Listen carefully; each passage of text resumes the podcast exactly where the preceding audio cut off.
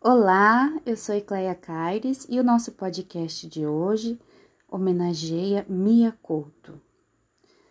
Mia Couto, um escritor moçambicano, ganhador do Prêmio Camões em 2013, escritor tanto de poesias quanto de prosa, preocupado com as questões ambientais, de exclusão, de experiência humana, uma alma nobre que habita entre nós. O texto de hoje vai ser um pouquinho diferente dos anteriores, que são textos de obras literárias, né? Este texto que nós vamos é, ouvir, que vocês vão ouvir hoje, né, a partir da minha leitura, ele é uma fala do ano de 2011 que o Miacouto proferiu durante a conferência do Estoril, ok?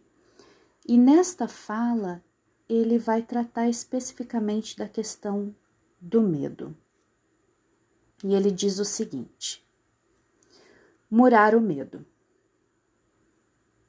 O medo foi um dos meus primeiros mestres. Antes de ganhar a confiança em celestiais criaturas, aprendi a temer monstros, fantasmas, demônios. Os anjos, quando chegaram, já era para me guardarem. Os anjos atuavam como uma espécie de agentes de segurança privada das almas. Nem sempre os que me protegiam sabiam da diferença entre o sentimento e a realidade. Isso acontecia, por exemplo, quando me ensinavam a recear os desconhecidos. Na realidade, a maior parte da violência contra as crianças sempre foi praticada não por estranhos, mas por parentes e conhecidos. Os fantasmas que serviam na minha infância reproduziam esse velho engano de que estamos mais seguros em ambiente que conhecemos. Os meus anjos da guarda tinham a ingenuidade de acreditar que eu estaria mais protegido apenas por não me aventurar para além da fronteira da minha língua, da minha cultura e do meu território. O medo foi, afinal, o mestre que mais me fez desaprender. Quando deixei a minha casa natal, uma invisível mão roubava minha coragem de viver e a audácia de ser eu mesmo. No horizonte, vislumbravam-se mais muros do que estradas. Nessa altura, algo me sugeriu o seguinte: que há neste mundo mais medo de coisas más do que coisas más propriamente ditas. No Moçambique colonial, em que eu nasci e cresci, a narrativa do medo tinha uma invejável cast internacional. Os chineses que comiam crianças, os chamados terroristas que lutavam pela independência e um ateu barbudo com um nome alemão. Esses fantasmas tiveram o fim de todos os fantasmas. Morreram quando morreu o medo. Os chineses abriram restaurantes à nossa porta. Os ditos terroristas são hoje governantes respeitáveis e Karl Marx, o ateu barbudo, é um simpático avô que não deixou descendência. O preço dessa construção de terror foi, no entanto, trágico para um continente africano. Em nome da luta contra o comunismo, cometeram-se as mais indizíveis barbaridades. Em nome da segurança mundial, foram colocados e conservados no poder alguns dos ditadores mais sanguinários de toda a história. A mais grave dessa longa herança de intervenção externa é a facilidade com que as elites africanas continuam a culpar os outros pelos seus próprios fracassos. A Guerra Fria esfriou mas o maniqueísmo que a sustinha não desarmou, inventando rapidamente outras geografias do medo.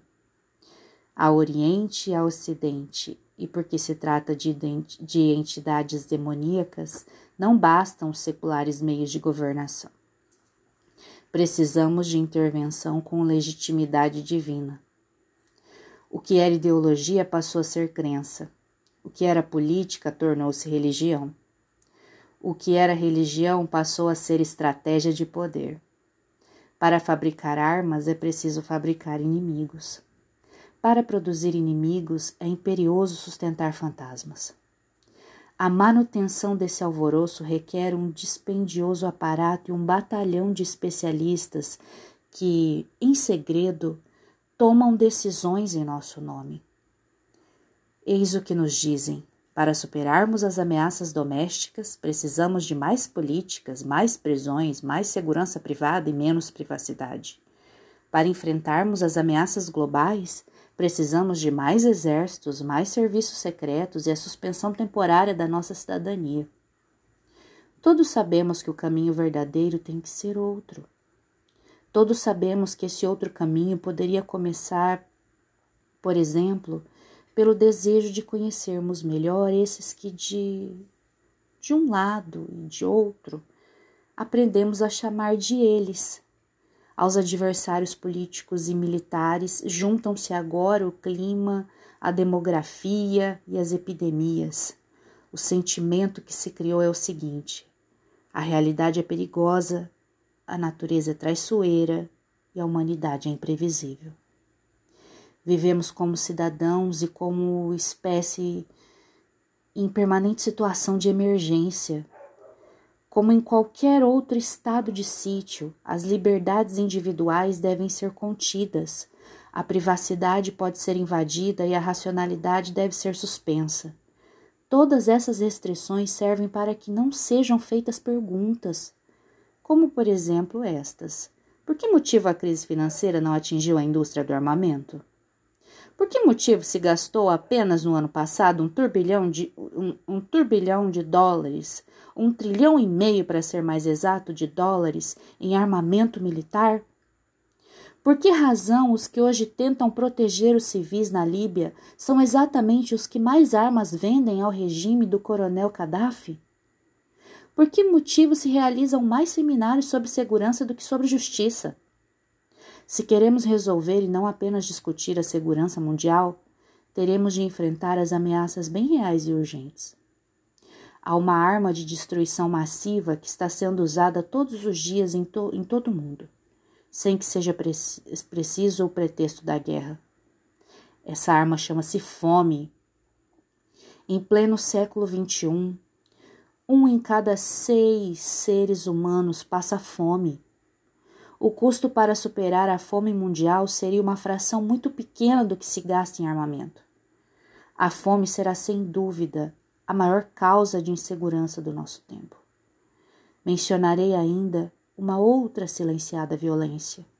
Em todo o mundo, uma em cada três mulheres foi ou será vítima de violência física ou sexual durante o seu tempo de vida.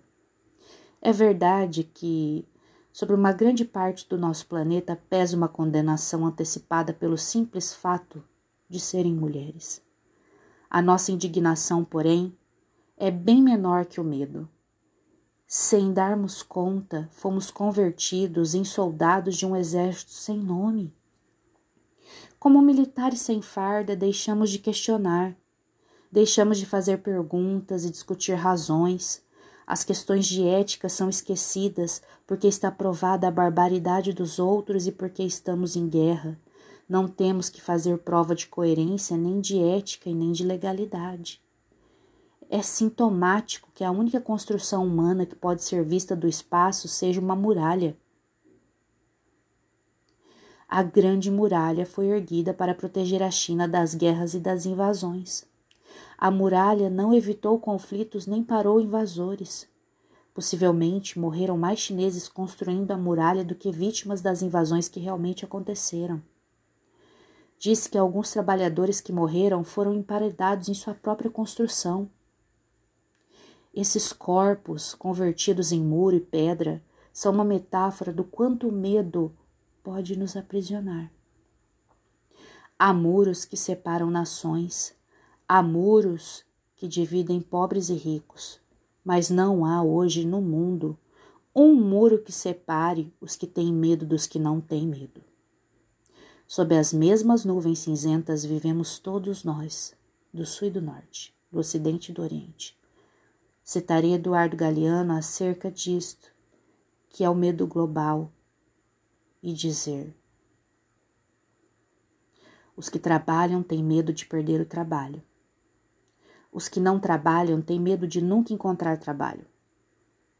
Quando não tem medo da fome, tem medo da comida. Os civis têm medo dos militares. Os militares têm medo da falta de armas e as armas têm medo da falta de guerras. E se calhar acrescento agora eu. Há quem tenha medo. Que o medo acabe. Mia Couto